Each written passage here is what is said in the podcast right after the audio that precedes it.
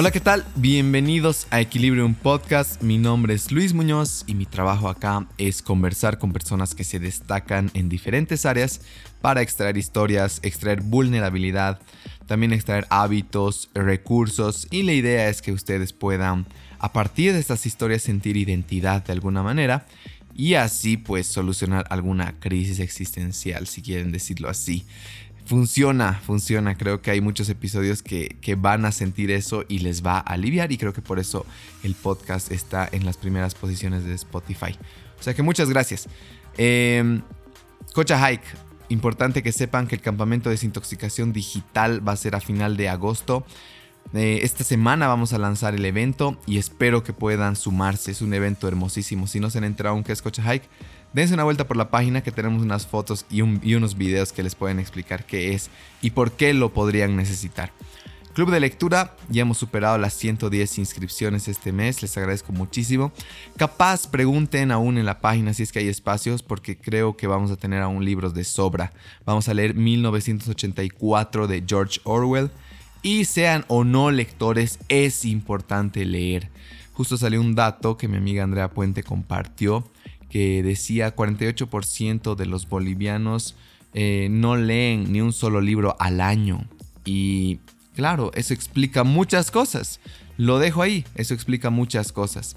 Em, en el club de escritura igual vamos a lanzar muy pronto la dinámica. Eh, les adelanto un poco, pero es posible que se llame este club de escritura cartas pendientes a mis padres. La idea es reconectar con lo que nos ha traído a la vida y tiene mucho sentido eh, el hacer esto para sentir armonía. No les, doy, no les doy muchas explicaciones igual ahí porque quisiera que lo vivan, es otra cosa.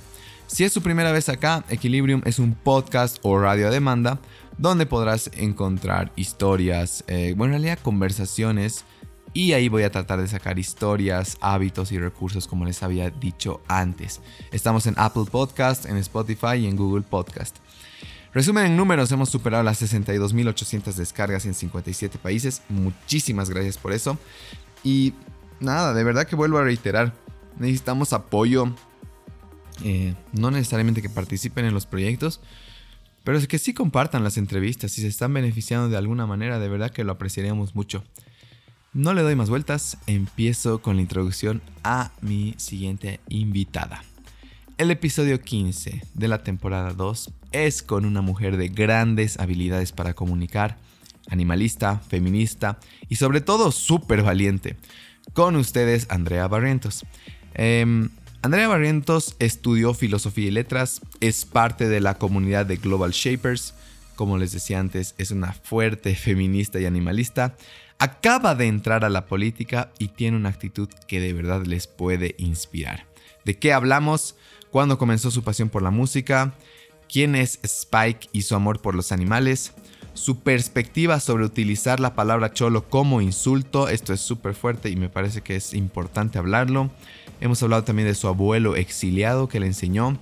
Hemos hablado de su feminismo. Em, justamente creo que se ha puesto muy trending si quieren en las redes eh, o ser muy feminista o odiar al feminismo y creo que escuchar la perspectiva de alguien que sabe que es feminismo y que lo está viviendo eh, es importante. Hemos hablado también eh, de, la elección de su carrera filosofía y letras, cómo llegó ahí, de su emprendimiento Andes Business Solutions, de política, redes sociales y manejo de haters.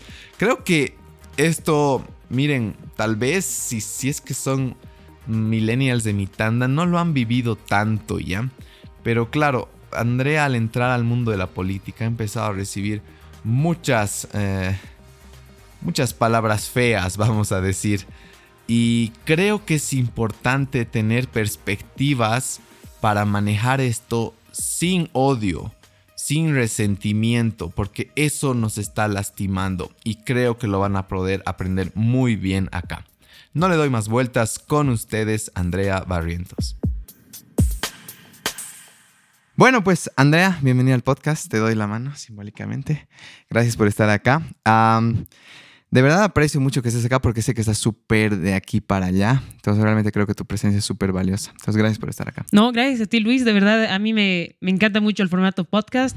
Eh, he escuchado tu programa y escucho constantemente podcasts de política, de marketing político, de emprendedurismo. Entonces... Vamos bien en la línea. Sí, sí. Sí, sí. De hecho no hay muchos podcasts acá en, en Bolivia, pero están empezando a surgir. Pero Equilibrium te cuento que es el número uno en Bolivia. No, y, está bueno porque son espacios nuevos que nos ayudan además, aprovechando esta faceta política, a repensar la democracia. Entonces, los podcasts, las redes sociales son espacios que se tienen que considerar a la hora de repensar un escenario democrático, ¿no? Exactamente. Yo creo que, de hecho, en Estados Unidos han influido muchísimo en las épocas de electorales. Pero bueno, capaz llegamos ahí, pero voy a empezar por otros lados.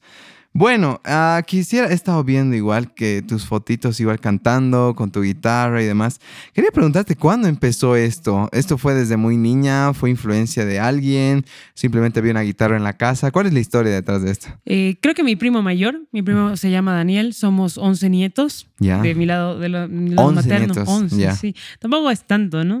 ah, sí, nietos no. Tres, tres, tres dos nosotros, eh, pero mi familia es bien, bien cochala en ese sentido, ¿no? Mi abuelita siempre ha sido mucha influencia y nos ha aglomerado a todos en el mismo núcleo familiar, hemos crecido juntos, somos como hermanos. Y mi primo Dani, él tocaba guitarra y cantaba y siempre ha sido un referente para mí el Dani. Entonces, a través de él he tenido una conexión inmediata con la música. Eh, he descubierto que podía cantar, porque el colegio me decían que no. Ya. Mi profe de música, creo que es un clásico de los cantantes, ¿no? Sí, sí, sí. Mi profe de música no, nunca entró al coro, sino hasta más grande, pero cuando éramos más chicos no. Y luego ya le agarré el gusto a la guitarra, a sacar canciones, a componer, pero no solo canto, sino compongo.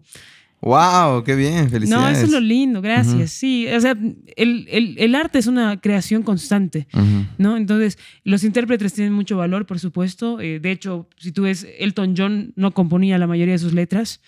No sabías. Eh, sí, tenía, tenía su compañero mágico ahí que le hacía todas las letras.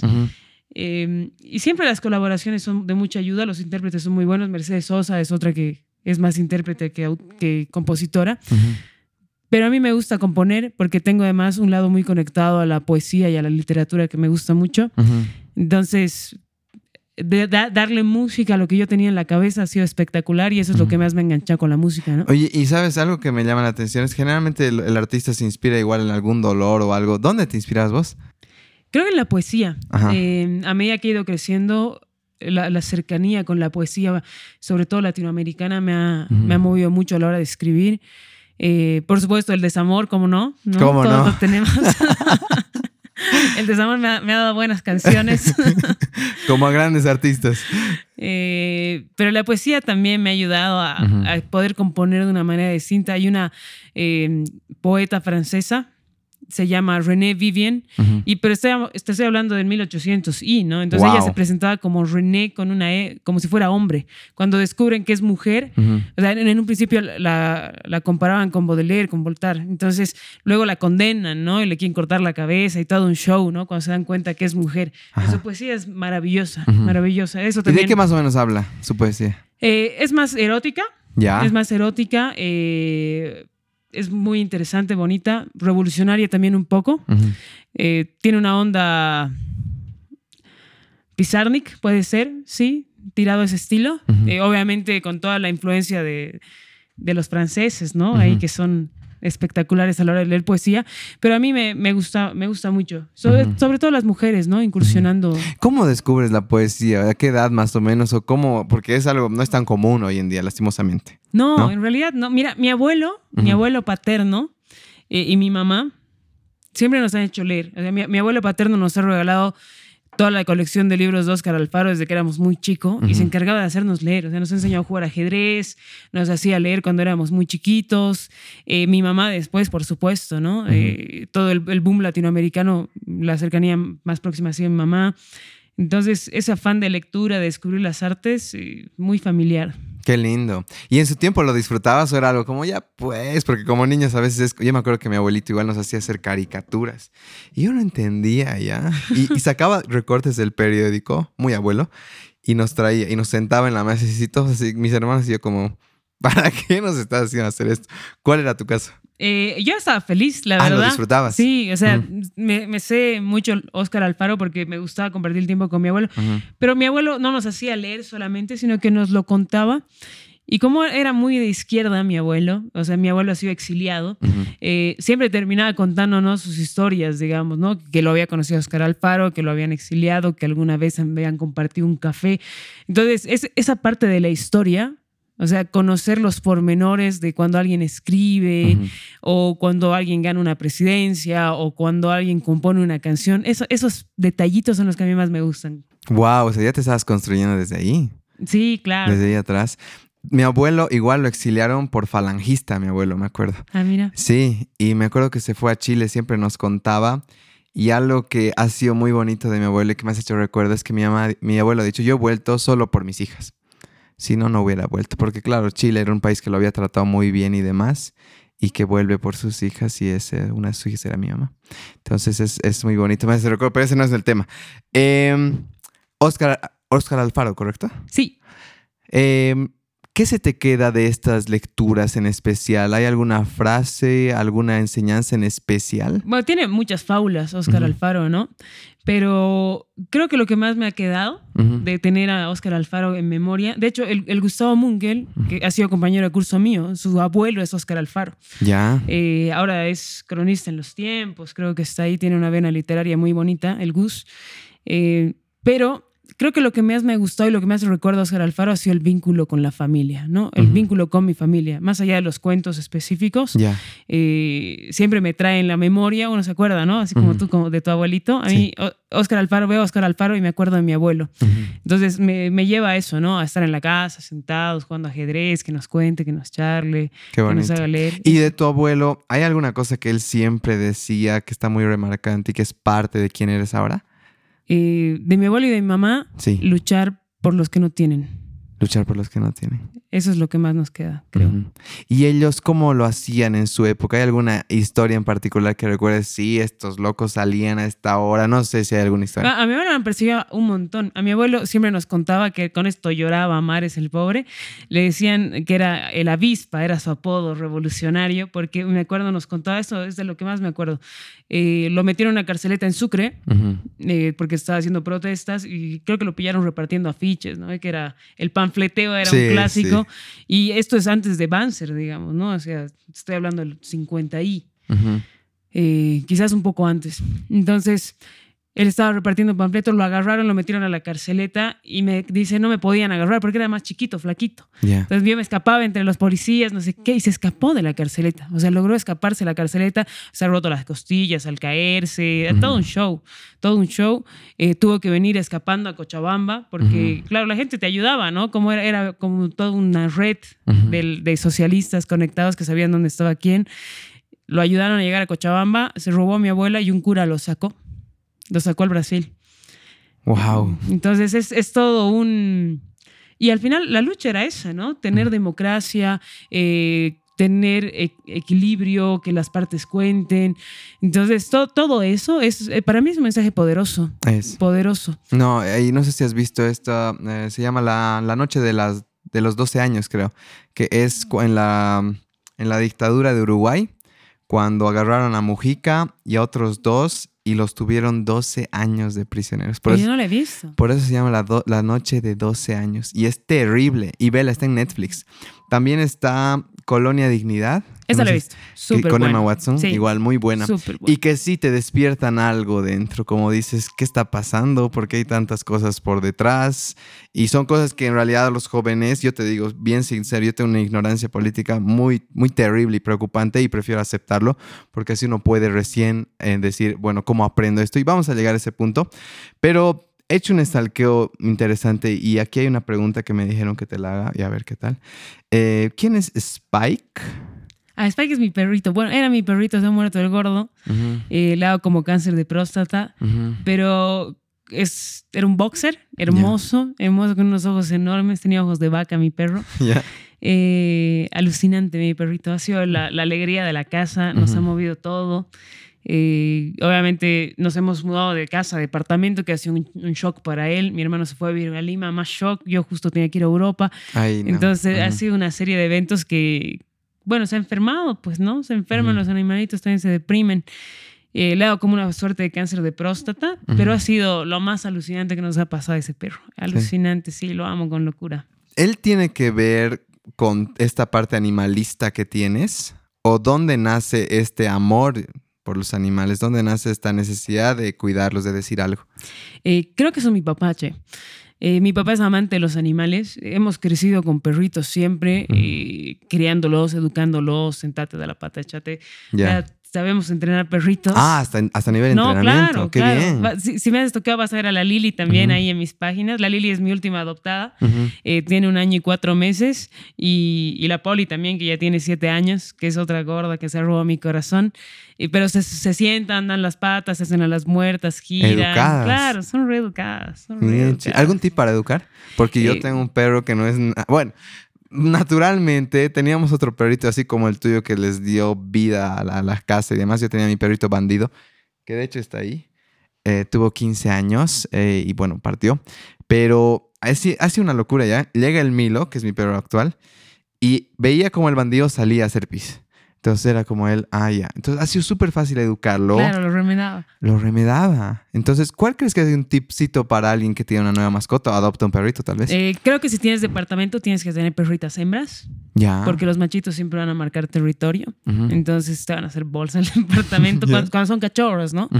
Eh, les cuesta un poco más contenerse. En cambio, las hembritas, siempre es un proceso, hay que tener paciencia con los animalitos como con los perritos. La recompensa siempre funciona, ¿no? Que tengas tus treats listos para, listo para alimentarlos, ¿no? Sus recompensitas, la comidita. Y, eh, por supuesto, siempre lo tienes que llevar al veterinario. Es lo que no entiende mucha gente. Tener un animal es mucha responsabilidad, porque no es solo tenerlo en casa y darle vacunas, es darle cariño, llevarlo al veterinario, tienen que tener controles, tienen que tener peluquería. Es como tener una guagua. Es como tener una guagua. No, y ahora, no, yo te voy a ser sincero, pero ahora ya me asusta porque ya es más que hijos. ¿Ya? más que hijos. Veo algunas personas que su ropita que está acá y demás. Pero bueno, no voy a juzgar a nadie. siguiendo con el estalqueo, me, me pareció esto súper curioso este dato pero no se puede decir qué sientes, qué piensas cuando escuchas la palabra cholo. Eh, me revienta. Em, creo que hay dos lecturas que uno puede hacer. La primera es eh, la reivindicación de la palabra como un elemento de lucha, que es totalmente válido, depende de quién te lo dice. Pero la otra, que es la generalizada, que tiene una connotación sumamente racista, me he peleado con un montón de gente porque lo dice, me revienta que lo digan. Y, pero sobre todo porque la gente tiene este modo, excusa, que revela lo más profundo de su racismo, que siempre dicen, no es la persona, no son las cholitas, es su actitud, su actitud de cholo o de chola. Digo, o sea, tú le estás dando una connotación negativa a una palabra que no tiene nada de negativo. O sea, ¿cuál es el problema? Ser cholo, ser mestizo, ser de pollera, ser moreno. ¿Cuál es tu problema, digamos? Eh, creo que no estamos conscientes del daño que generamos con la palabra, que es algo que tenemos que, de lo que tenemos que tomar conciencia plena. Y me acuerdo, no un episodio mío, pero te cuento un episodio de un amigo mío, eh, se llama Andrés, es compañero de curso mío. Con él teníamos esta lucha entrando a la U después del 11 de enero, de todo el mundo decía chore, y nosotros no, estos hijos de puta ignorantes, digamos, ¿no? Perdón la palabra. dale, dale. Eh, y él ha bajado mucha gente del auto. O sea, frenaba la Brasilia y te bajas y bajaba gente cada que decían eso. ¿no? Porque estaba muy Alguien que lo usaba respectivamente, chao. Chao. Eh, esa ha sido mi postura muchos años. He tratado de ser más tolerante y agarró más tolerancia. Eh, pero creo que es algo con lo que hay que luchar. Los microracismos son los peores. Es decir, microracismo es cuando yo justifico un acto racial con algo que no tiene nada que ver. O sea, justifico mi racismo. Y no nos damos cuenta que hacemos daño a la gente. Hacemos daño. Y en un país como el nuestro, nuestra mayor riqueza es la diversidad. Bolivia sin diversidad no existe. Todos somos diversos. A la casa que vayas tienen por lo menos un aguayito por algún lado, o coan, mm. o van a comer jueves de fidosuchu. O sea, tienen costumbres. Los usos y costumbres están generalizados. Negarlos y negar nuestra raíz es negar nuestro país y nuestra esencia. Ahí está el problema de los bolivianos. Ahí partimos. Porque la, voy a decir, clase alta, entre comillas, es la que la primera que hace trizas y muchas veces si somos todos cholos de alguna manera es nuestra identidad. ¿no? Creo que venimos de ahí, de, esa, de, ese mestizaje. Entonces, alguna vez yo también he tenido conflictos, te cuento con esto. yo también, no es que nunca me he estrellado con alguien ni he parado mi auto para decir, pero sí he dicho, por favor, no utilices así el término despectivamente. Ahora, también hay otro caso, te cuento. Hay gente que lo utiliza, que se ha vuelto, lo han naturalizado tanto que ni siquiera lo dicen con una mala intención ya creen que es una palabra para usarla despectivamente. Y conozco gente muy buena. El otro día estaba con mí, me sale con yo. Yo digo, no, tú, tú no puedes hacerme esto, ¿no? Pero me he dado cuenta que no lo hizo con una intención así despectiva, sino realmente son los círculos en los que creces, o tal vez tu familia igual que utiliza esto como, como algo despectivo, y de repente se vuelve una palabra natural que hay que decir algo. No, a mí me, ha pasado lo mismo con una de mis tías más queridas el otro día. estábamos comiendo, estábamos hablando de la candidatura, y yo les contaba a una gente que siempre me hace bolsa, no sé qué, y me decía, es que hay gente que sí que es muy chola, me dice, yo le digo, no, ¿por, ¿por, qué? ¿Por qué dices eso? ¿Por qué? ¿De dónde? Y me dice, o sea, no, no, lo mismo, ¿no? No es, no es la, la persona, sino es la actitud. Y, entiendo que me digas que es racista y todo, pero esta gente es bien cholísima. Y yo, no, ¿por qué? Dios, no, entendé, ¿por qué? Mm. Eh, el lenguaje se naturaliza eso quiere decir que el racismo se naturaliza y el clasismo se naturaliza. Exactamente. Entonces uno tiene que parar las cosas para mí de raíz. O sea, más bien tú eres muy diplomático y les dices no. Eh, yo he sido así un tiempo, pero hay gente con la que trato de ser más radical, ¿no? Ya me molesto, me voy, evito. Eh, el diálogo siempre es una buena manera de concertar, informar a la gente. La información es poder, la educación es poder. Y creo que tenemos que tomar conciencia de eso también, ¿no? Y aprovechar más bien o sea, la globalización, las redes, la conexión, para generar conciencia y reflexionar sobre nuestros actos, ¿no? Exactamente. No hay que ser tolerantes y hay que, hay que informarnos. Y creo que también hay que, cuando, hay que saber recibir igual. Cuando alguien nos está diciendo como no lo utilices así, no es como tomártelo personal ni que tu ego salga y yo hago lo que quiera, sino es decir, ¿por qué me está pidiendo que no diga esta palabra de esta manera? Quizás sí me estoy equivocando. Y tal vez yo sí soy muy diplomático y muy suave, pero creo que es una buena manera. Creo que cuando sale de alguna manera la agresividad, hasta la otra persona se encapricha. ¿no? Entonces trato de manejarlo así, pero gracias por mencionarlo. Es un tema que nunca logré hablar y que sí lo hablé muy en privado con varios amigos, varias personas, cholo, indio, estas cosas. No, por favor, porque eso no creo que sea un insulto, yo creo que es más parte de una identidad incluso que al negarla nos estamos negando y por eso yo creo que algunas cosas estamos bien fregados, ¿no? Y por eso nos negamos muchísimo. Y por eso también hablamos, somos tan inseguros, porque de alguna manera si te pones a pensar, entramos, voy a ir al fútbol, ya no, es un tema que, que quisiera entrar, pero ya entramos perdiendo. Totalmente. Estamos muy inseguros. Creemos que todos son superiores a nosotros porque ya dentro de nosotros nos hacemos trizas. El rato que nos decimos cholo, como dices, estamos jugando con la identidad de todos. ¿Quién se va a sentir seguro si entre todos ya nos estamos haciendo trizas? Creo que es, es muy importante lo que dices. Y te agarro el ejemplo del fútbol. Em, esta Copa América, por ejemplo, que yo la he seguido y he visto nuestros tristes partidos de la selección. Y decía yo, puta, ¿cómo nos falta? Y, veía, eh, dos partidos me han encantado. El de Paraguay con Brasil. Dios, he dicho, Dios, qué Los paraguayos, sí. o sea, qué ganas, o sea, mucho corazón, muchas ganas y convencidos que puedan ganar. Sí. O sea, para mí ha sido, o sea, me estremece pensar en el partido, pero qué defensa, Dios mío, ¿cómo, cómo se han hecho? Qué partidazo. Me quedo así, he dicho, no, este es partido de final. O sea, se le han parado a Brasil, que era local, con una hinchada totalmente en contra, y no, no cedían. O sea, han perdido de mala suerte.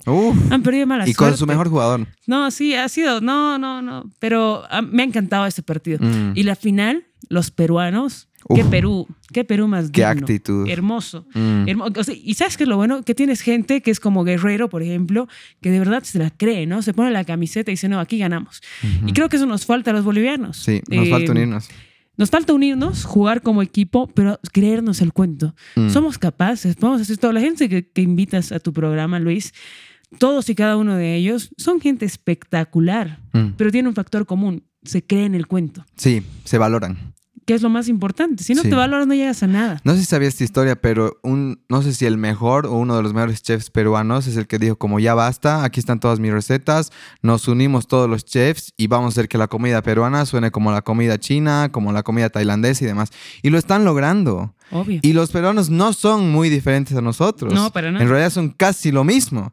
Y están exportándose y cada vez su país está creciendo más. Y tiene que ver mucho con esa unión y creerse y valorarse. Y, tener muestras de desprendimiento también, ¿no? a, mí me gusta mucho, eh, soy Global Shaper también. Vamos a hablar de eso también. Me gusta mucho eh, la dinámica que creas. Y sabes, eh, con, con la Ormi, justo que ha estado acá en tu programa, con la Andrea Puente, eh, con Larry Gottlieb, con la Caro Orías, que son amigas mías, tenemos un pequeño grupo. Eh, lo que me gusta más de esta gente es que no, hay egoísmo, ¿sabes? Es ese afán de compartir tu conocimiento, tu know-how, lo que sabes, lo que has aprendido, ponerlo en la mesa y decir, ok, crezcamos. Qué importante es eso, ¿no?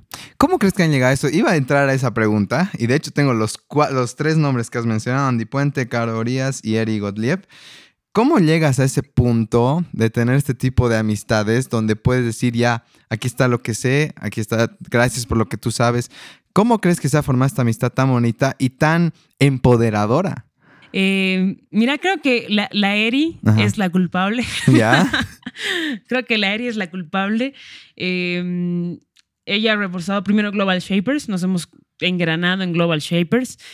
Pero hemos, lo más lindo es que hemos sabido reconocer el talento de todas, ¿no? Eh, ha sido una coincidencia que primero la Eri sea curadora, luego la Caro, luego yo, luego la Andrea. Pero ha sido una linda coincidencia porque nos ha obligado a reunirnos, ¿no? A tener que sentarnos en la mesa para generar proyectos de impacto, porque eso es lo que hace Global Shapers, ¿no? Global Shapers no es solo un voluntariado, sino lo que hace Global Shapers es trabajar por la comunidad. Analiza la comunidad, detecta debilidades y tiene proyectos de impacto y con escalabilidad. Ah, se han conocido en Global Shapers por esta coincidencia. Claro, o sea, la Caro y la Eri ya se conocían de antes, digamos. La Caro y yo nos conocíamos de colegio. Eh, con la Andre teníamos el vínculo con el Mauro, que, es su, esposo. Entonces ahí nos hemos ido conociendo y engranando. Y lo lindo es eso, que a la hora de hacer proyectos y construir, hemos dicho, pucha, aquí hay mucho potencial, ¿no? O sea, como cada una tiene mucho que aportar. Y luego hemos entrado en una relación mucho más íntima, donde la amistad se ha fortalecido. Y hemos entendido, primero que las, las cuatro somos feministas, ¿no?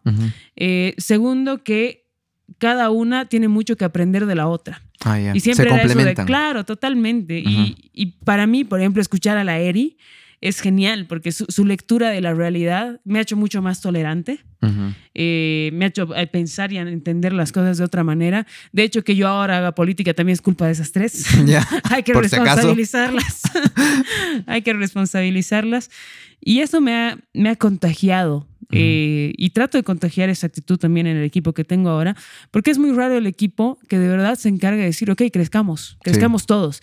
Y con ellas tenemos ese, ese, esa conexión y esas ganas. Siempre que nos vemos, jamás hay críticas destructivas, todo es para construir, siempre estamos observando, vemos cómo podemos ayudar, dónde engranamos mejor, eh, cuáles son las falencias. Y como ya se mezcla un plano profesional de crecimiento en otra área, es muchísimo más interesante, ¿no? Entonces a mí yo soy muy feliz de tenerlas en mi vida, les agradezco. Ojalá escuchen. Seguro que sí, un saludo a las tres. No, em, algo triste tal vez y me pongo a pensar si, si formáramos este tipo de amistades que se complementa, que se empodera, ¿te das cuenta de dónde estaríamos? La juventud, ¿para qué son los grupos? Es para tomar. Somos tomando y lo he comprobado en este viaje a Punta Cana campeones los bolivianos en tomar cerveza, literal. Había argentinos, había chilenos, pero ¿quién ha ganado? Bolivia. Es lo único que somos campeones. Y de verdad, ves el fin de semana y es desde las palabras que utilizamos, y no nos damos cuenta, esta noche me destruyo, ¿no? O sea, ¿para qué te estás destruyendo si queremos, no sé, queremos que, que, que disfrutes tu vida, está súper bien, pero destruirte, ¿no? Y esto es como ya una palabra de nuevo naturalizada. ¿no? Entonces es quién toma más. Dos, pasa a las dos de la mañana y son zombies. Las vas al cortijo, vas a esos lugares y encuentras puros zombies. Y yo digo, o sea, está buenísimo que tengas tu espacio de, de diversión y demás, pero los excesos nos van a lastimar siempre. ¿No? Entonces creo que la juventud hoy en día está muy enfocada en tomar. ¿Y quién es el más capo tomando? Desde que vas a una fiesta te empiezan a presionar, ¿no? O el que no, no sabe secar, o el que no sabe este truco, ahora veo que se pone la botella encima de su cabeza. Sí, no puedo. sí, yo tampoco. Pero digo, ya estamos llegando a un nivel extremo y preocupante. Eh, creo que esos excesos siempre en Navidad son parte cultural nuestras. Ahora no te voy a mentir, yo amo tomarme un buen cinganito. Eh, me gusta el café, me gusta el buen, el buen trago, me gusta un buen vino. Pero como tú dices, los excesos no son buenos. Y eso pasa porque las redes sociales tienen cosas muy buenas y tienen cosas muy malas. El año pasado, el, no me acuerdo si era el FMI o el World Economic Forum, sacaron un reporte de cuáles eran las mejores redes y las peores redes. Instagram estaba catalogada entre las redes que influyen peor en la gente. ¿Por qué? Porque te venden una imagen falsa de lo que deberías ser o de lo que eres, ¿no? Por la foto, el video, cómo te muestras. O sea, podría estar yo pasando por ATV y digo que tengo una entrevista cuando nunca la tengo, digamos, ¿no? Es una mentira, es una falacia. Entonces, en ese sentido, eh, creo que los jóvenes, ahora yo no te voy a mentir, yo he tenido un montón de excesos en mi vida, sí, seguro, pero también los he sabido balancear y he llegado a un punto donde yo no quiero excesos y quiero esto bien, digamos, ¿no? Me enfoco en mi carrera, me enfoco en mi empresa, me enfoco en mis cosas, eh, ahora en esta nueva faceta haciendo política. Creo que cuando uno se descubre y cuando uno dice, oh, esto quiero, ¿no? Esto quiero. Eh, ayer me la he pasado viendo charlas TED. He aprovechado un cachito mis horas libres y en el auto igual escucho charlas TED o podcasts. Y había una charla de una señora que era mayor, mayor, habrá tenido 70 años. Eh, ella ha empezado a hacer coaching a sus 62 años. Wow. O sea, es una locura. Se ha, se ha metido de cajón a las redes de investigar todo. Y ella cuando se presentó en el, en el TEDx tenía una tarjetita que decía, el camino a la felicidad, la felicidad, llegar a la felicidad es muy fácil, la cosa es que, que lo descubramos. Y te ponía un cuadro y te decía, ¿qué vas a hacer? ¿No? O sea, para ser feliz, ¿qué vas a hacer? Me quedo con el mensaje de que para tú no seas feliz y se descubra, yo, yo puedo decir, ok, me quiero comprar un departamento, ¿no ve? Que para nuestra tanda es algo generalizado. Quiero un departamento o quiero un auto nuevo. Ok, ¿cómo? Primero tienes que tener un trabajo estable, tienes que saber cómo vas a sacar el préstamo, tienes que ir a ver autos, tienes que comparar tus autos. Entonces, para poder comprar tu auto, que es lo que en este momento te va a dar felicidad, digamos, tienes que tener un, a, B, C, D, E de pasos para comprarte ese auto, ¿no? Exacto, algo específico. Claro, entonces ahí ya vas avanzando, porque dices, es mi objetivo y para llegar a ese objetivo yo quiero hacer esto. Lo mismo pasa con cosas que te hacen feliz en el día a día. A mí me hace muy feliz ver a mis perritas, por ejemplo, ¿no? Amo llegar a la casa y ver a mis gordas, porque me miman hermoso, saltan, eh, me llena de alegría. Entonces digo, ok, tengo un montón de reuniones hoy día, pero voy a organizar para darme una hora para estar en la casa y jugar con las perritas, sacarlas a pasear. Porque te hace bien. Entonces voy a hacer esto. Entonces una hora sí o sí, digamos. No he podido hacer eso con mi dieta, como verás. no he podido hacerlo con la dieta, eh, tampoco con el gym, que tengo que volver. Pero sí trato de hacerlo con cosas micro que sé que me hacen feliz en lo inmediato Súper. Que me despejan. Y eso creo que le falta a la juventud ahora, ¿no? Somos muy inconscientes y estamos más enfocados en mostrar que tenemos que en realidad en tener, ¿no? Exacto. No tenemos lo que mostramos. No, aprecio mucho tu vulnerabilidad y honestidad, que creo que eso es lo que falta. Y creo que todos hemos tenido en alguna época, ¿no? Donde realmente necesitas caerte para darte cuenta de dónde estabas en realidad. Entonces aprecio mucho eso y creo que, bueno, ahora que estás entrando en este ámbito político, eso es lo que se necesita. No que me digas, yo soy perfecta, sino que creo que necesitamos eh, gente real, eh, necesitamos eh, volver a lo básico, igual, que tanta tecnología, tanto cada vez más fácil, que ahora la aplicación, que esto te lo hace y demás, creo que el mundo está pidiendo volver a lo vulnerable. Voy a compartirte un recurso que es muy bueno, no sé si lo has visto, pero es Brené Brown, ¿has escuchado de ella? No. Te va, a te va a encantar. Está en Netflix. De hecho, es tan buena y todos mis proyectos están basados mucho en lo que dice ella. ¿Ya? Entonces, buscala en Netflix, Brené Brown, y para todas las personas que están escuchando igual, porque van a aprender esto de ser vulnerable, como te libera. ¿Qué es conciencia de clase? Eh, cuando uno habla de conciencia de clase, es saber de dónde viene. Eh, la conciencia de clase es un concepto marxista en realidad, pero no, no queremos aburrir a toda audiencia. En facilito. Eh, es muy fácil, la conciencia de clase es tener conciencia de dónde perteneces, reconocer dónde es tu pertenencia y saber cómo puedes trabajar a partir de tu clase. En mi caso, por ejemplo, yo reconozco que vengo de una clase media, clase media alta, que eh, tengo una herencia y una familia que ha podido escalar a nivel de clases. Entonces yo respondo a ciertos usos y costumbres, digamos. Eh, cuando uno tiene conciencia de clase, eh, Marx habla del proletariado, ¿no? De los trabajadores. Cuando no hay esa conciencia de clase, uno es incapaz de trabajar por su clase y por el desarrollo de su clase y por el escalamiento de su clase social. Oh, ¿no? Entonces, eso es muy fácil, el concepto obviamente es mucho más amplio, pero para no aburrirte y para no aburrir a los chicos que nos están escuchando, a los jóvenes que nos están escuchando, eh, la idea de tener conciencia de clase es reconocerse, saber dónde está uno y cómo puedes trabajar a partir de tu clase, ¿no? Porque son categorías marxistas. Ok, gracias por eso, eso sí que sirve. Y tiene mucho que ver con, eh, yo soy coach igual, y tiene que mucho que ver con reconocer tu situación actual. Tú no puedes ir a ningún lugar si no sabes dónde estás, ¿no? Entonces creo que tiene que ver, igual va por ahí. Si no tengo conciencia de cuál es mi situación, si creo que estoy bien y en realidad estoy muy mal, si me creo que sí, económicamente estoy flotando y no lo estoy, no sé, no puedo generar los recursos que me faltan. Y a veces creo que generamos esa ilusión de dónde estamos y hacia dónde vamos, pero en realidad no estamos en ningún lado.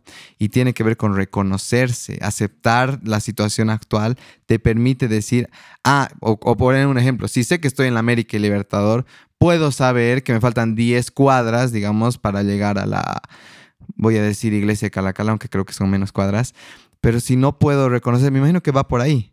Eh, bueno, en realidad la conciencia de clase tiene que ver con un desarrollo económico, ¿no? Con una lucha de clases. Eh, Marx te dice que hay una lucha de clases porque él identifica dos categorías, ¿no?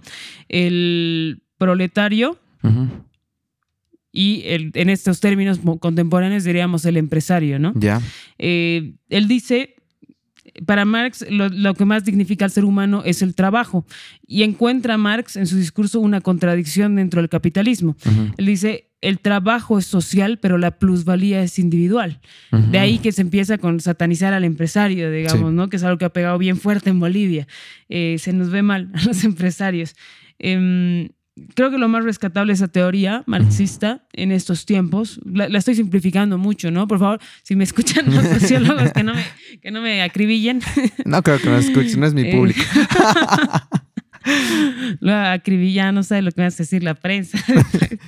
Eh, la idea de la lucha de clases es que es imposible que las clases congenien entre sí porque tienen necesidades y requerimientos totalmente distintos que responden a sus clases. Entonces, cuando Marx habla de conciencia de clase, él quiere decir, si yo soy proletario y vivo en una realidad de proletario, o sea, contextualiza Marx, ¿no? En 1800 no había derechos laborales todavía, ¿no?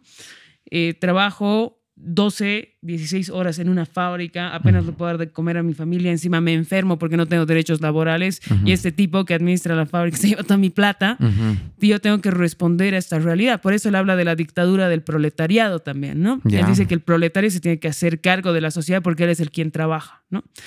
Eh, luego ya se desarrolla la teoría. Entonces la conciencia de clase tiene que ver con una construcción económica, social y política de lo que es una clase social. Eh, lo podemos ligar a un tema personal ya que estamos hablando de conciencia. Eh, tu ejemplo me parece súper válido porque también va por ahí, ¿no? Si lo queremos simplificar mucho más. Sí, muy simplificado. Eh, tener conciencia plena de dónde estamos nos ayuda a eso que te he dicho al principio. ¿Cómo ves tú al otro? ¿No? Tu conciencia plena de ti mismo te ayuda a encontrar similitudes y diferencias con el otro y eso te va a hacer dar cuenta que hay gente que tiene un lugar muy privilegiado y hay gente que no tiene un lugar privilegiado. Entonces, cuando tú adquieres esa conciencia, te es mucho más fácil tener objetivos claros a nivel de tus valores, a nivel de tu familia, a nivel de lo que quieres construir. Decir, ok, yo tengo esto, ayudo de esta manera y estas son mis carencias. Entonces, no necesito que me ayuden, pero tengo que trabajar yo para esto, ¿no? Ok, muchas gracias, sí. Me imagino que es mucho más complejo y yo ahí con mi simplicidad, pero bueno, mil disculpas de nuestros amigos sociólogos. mira, lo que veo muy claro en ti es esta valentía y oratoria. Veo una mujer muy fuerte. ¿Siempre ha sido el caso? ¿Ha habido algún momento en que no? ¿Y ha sucedido algo que ha detonado esta valentía? ¿Hay algún evento en particular en tu vida? Creo que nada específico. Ya. Em, mi, mi papá nos ha hecho bien fuertes. Y mi mamá también. Eh, los dos se han encargado de, de darnos mucha autoestima. Pero creo que yo no soy así súper fuerte. En realidad me siento, como tú has dicho, muy vulnerable muchas veces. Em, me cuesta reconocer mis errores también. Tengo muchas falencias en el diario. A veces me dicen que soy muy autoritaria igual. Eh, pero creo que eso nos hace humanos. Sí. Y vernos, vernos al espejo, eh, desnudos, si quieres ponerlo así, y, ver lo que podemos construir, lo que no podemos construir, dónde nos equivocamos en el día a día sin que sea una tortura, nos ayuda a crecer. Y creo que ahora que hago política, digamos que soy una política, eh, la manera de cambiar la política tiene que ver mucho con la manera en la que uno es, ¿no? En el día a día. Eh, yo le agradezco mucho a mi mamá que, que se haya hecho cargo de nosotros dos, ha sido casi una mamá soltera y que nos haya dado tanto ejemplo, porque e, ella sí es súper valiente, ¿no? O sea, nos ha criado a los dos solos, eh, más bien ella nos ha criado a nosotros dos sola, no, se ha encargado de ponernos un buen colegio, eh, nos ha pagado universidades privadas, ha priorizado nuestra educación ante todo. Eh, como a cualquier guagua, sí me han hecho bullying, em, he sufrido muchas cosas también, pero cada episodio que he tenido me ha ayudado a llegar donde estoy. Y además, que creo que es importante entender, yo por ejemplo, eh, no, no molesto a la gente, no, no hago bullying, no es, no es una característica mía, eh, porque entiendo que de verdad puedes afectar al otro. Como me ha tocado a mí, eh, entiendo que de verdad puedes afectar mucho al otro. Y creo que ahora, haciendo política, yo siempre apelo a que la gente y las campañas no se hagan con guerra sucia o tener campañas limpias. Es, es mi campaña en este momento, ¿no? Tengamos una campaña limpia, porque veo en las redes tanta cosa atroz sobre la gente, eh, no solo sobre mí, digamos, lo mío es nada, lo que le dicen a otras personas, que no es cierto. Mm. Entonces, difamas, eh, ensucias la vida de la gente, la dignidad de las personas, ¿por, qué? Mm. ¿Bajo qué? Y es algo que no tomas en esta generación que yo digo es 10, 12 años menor que yo. Los chicos se hacen bolsa, sí, bolsa por nada. Digo, ¿cuál, es la competencia? O sea, por en mi caso estoy peleando el futuro del país. Valdría la pena que me hagan bullying. Sí, creo que sí. Pero con los chicos, digo, o sea, ¿qué quieren? O sea, ¿por qué? ¿Por qué tan mal?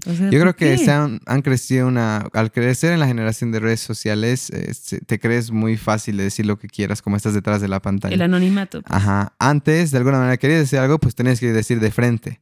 Entonces tenías que ser valiente, tenías que enfrentar las consecuencias, ya sea de algo simple que te suene otra persona en la calle o realmente que, te pongas en un lío con los papás y el director y demás. Pero hoy en día es muy fácil, como dices, el anonimato. Qué fácil es decirte lo que quiera detrás de mi pantalla. Es pues. Es, muy fácil. Claro. Entonces han dicho, bueno, pues de aquí nadie me va a tocar entonces puedo decir lo que quiera. No, creo que tienen que, nos toca como sociedad reflexionar sobre esos modos. Y también nos va a tocar, y, yo voy a proponer, legislar, claro, uno tiene que legislar sobre el, uso de la cosa pública. Y las redes hoy en día son una cosa pública también. Mm. No, y sabes que te voy a decir algo, cuando me has dicho, no, yo no sé si soy tan valiente, creo que soy vulnerable. Cuando veas este documental de Brené Brown, ser vulnerable es ser valiente en realidad. El decir sí, soy débil, el decir sí, me hicieron bullying, el contar mi historia me hace más valiente porque me hace más libre.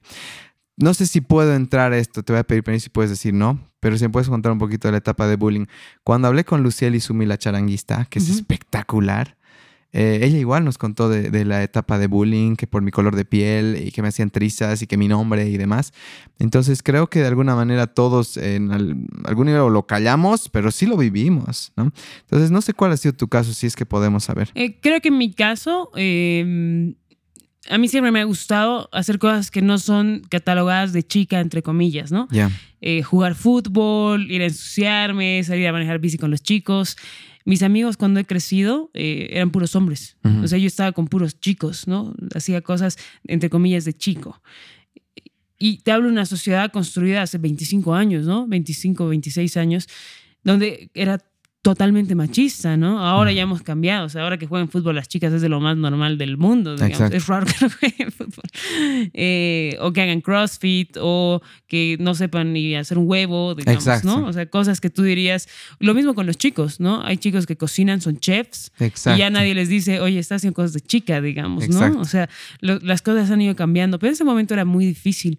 Eh, mi suerte y mi ventaja ha sido que mi mamá siempre me dejó hacer lo que yo he querido y que le valía, digamos, que le digan esto no está bien, digamos, eso no es de mujercitas. Pero crecer en una sociedad donde los papás les enseñan a los chicos a juzgar al otro por lo que es y lo que hace, está mal. Porque eso no viene de los niños, en realidad. No, viene de los papás. Los adultos, ¿sí? Entonces, los adultos decimos cosas yo, por eso en mi casa me recuido. Si veo a mi sobrino y alguna vez se le sale, ¿no? El abuelo, la abuela. Ah, este es tu amiguito, el cabezón. Y digo, uy, no, no, le digas, porque va a repetir, digamos, que es algo obvio, ¿no? Es algo muy obvio. Los chicos repiten, eh, aprenden en, repetición.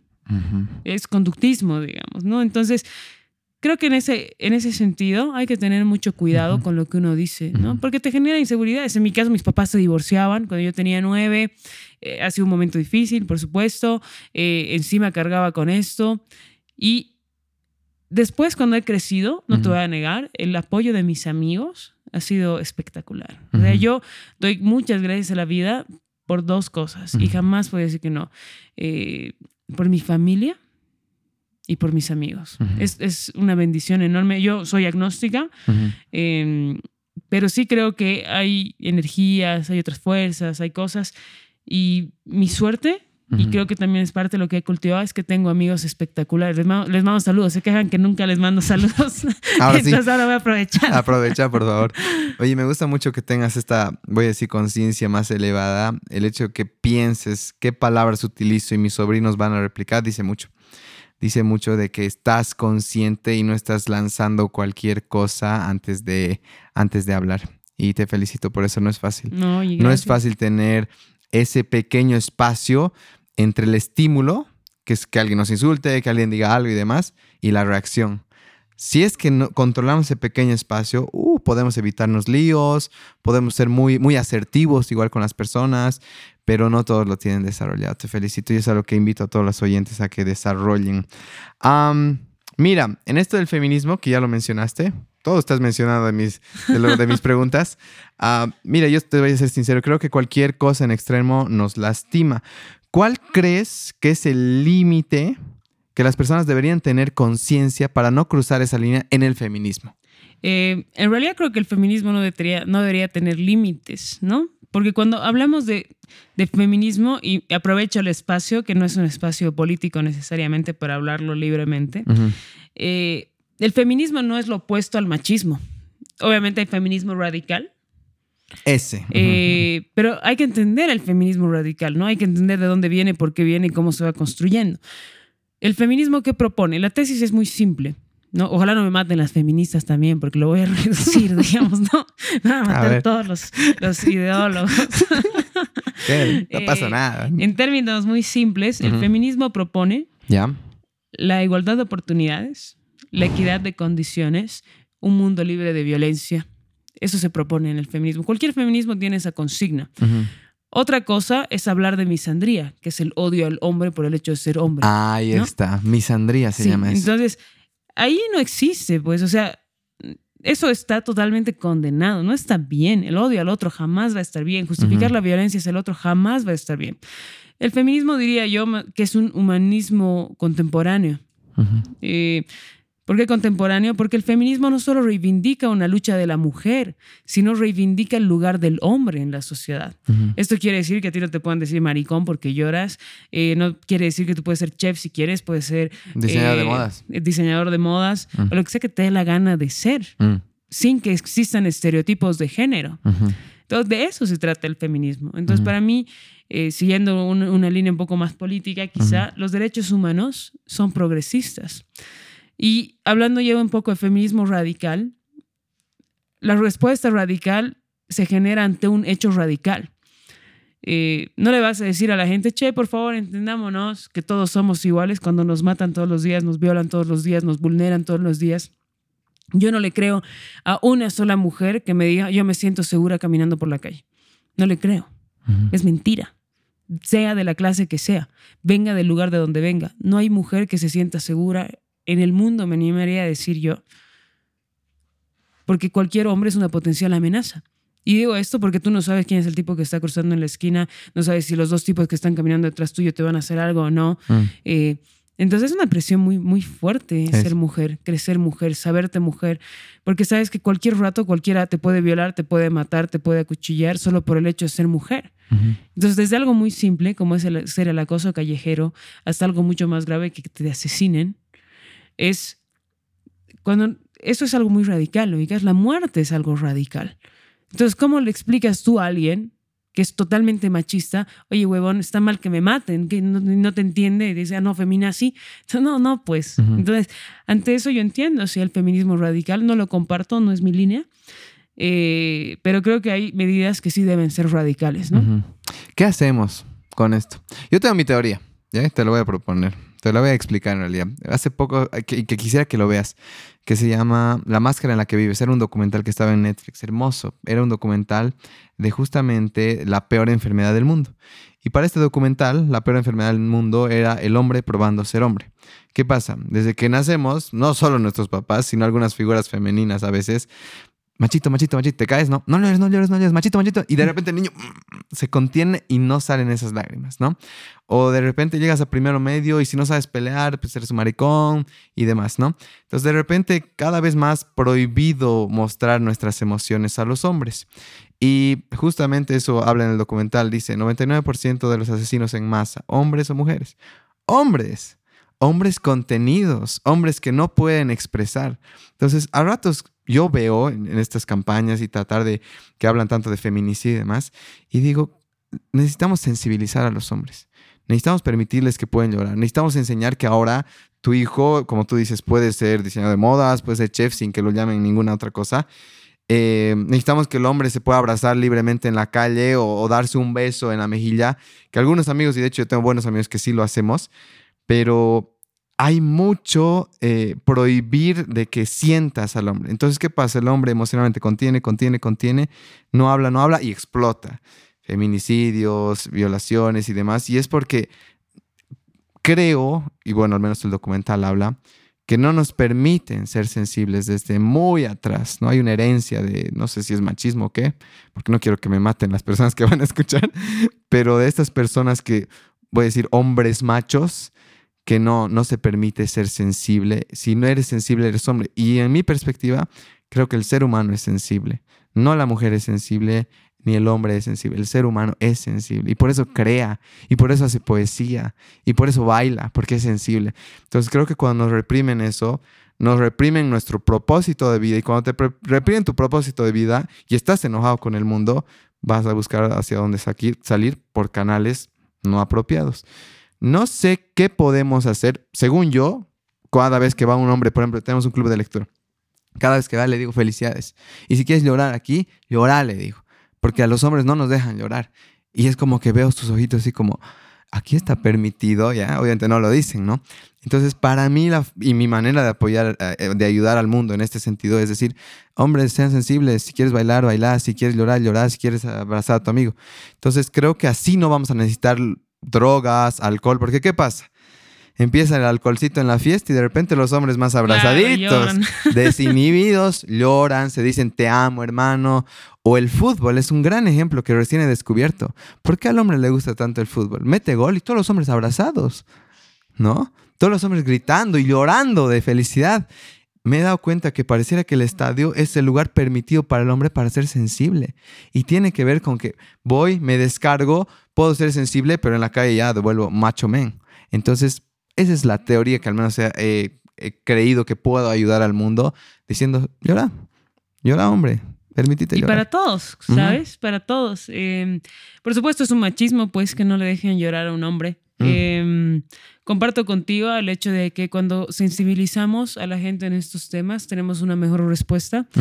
Las políticas de prevención son lo más importante que un país debe ser, que un Estado debe hacer. En el caso de Cochabamba, el presupuesto eh, para la Dirección de Desarrollo Humano es del 2% anual, o sea, es nada, nada en algo tan sensible como el desarrollo humano. El presupuesto para la prevención es del 0.02%. Eh, o sea, es nada. Entonces, cuando en el colegio tú ya les enseñas a los chicos lloren, sean felices, crezcan, desarrollense como les dé la gana, ahí estás abriendo ventanas y estás abriendo espacios. Eh, me gusta mucho lo que dices, de, de, que la gente pueda llorar, pueda expresarse. Y eso me parece importante en todos los planos y sentidos. Sensibilizarnos, sabernos vulnerables, sabernos débiles y entender que no está mal. No está mal. No está mal. ¿Cómo va a estar mal que seas débil? Todos somos débiles. Somos humanos. Obvio, todos lloramos. Tenemos arriba y abajo. No sé, no sé en qué rato nos han dicho, no, es que tú tienes que funcionar arriba todo el tiempo. Y en realidad el rato que estás funcionando arriba todo el tiempo, de repente te sacas la mugre, depresiones, ansiedad, cada vez más claro, porque además nos, enseñan de alguna manera a que tenemos que hacernos cargo de todo, ¿no? Hacer cargo de todo. Tú puedes. no. Eh, no, somos una comunidad y necesitamos unos a otros. Sí, es una carga difícil, pero es parte de construir en comunidad. Eh, es parte de construir en comunidad. Las reflexiones siempre son importantes y entender nuestra vulnerabilidad es importante. Totalmente. Gracias, Andrea, muchas gracias. Mm, voy a entrar a esta parte que es de filosofía y letras, que es la carrera que, que elegiste. Quiero saber un poco el contexto de tu vida en ese momento y lo hago porque creo que a, muchas personas les cuesta, ¿qué hago? ¿No? ¿Cómo elijo?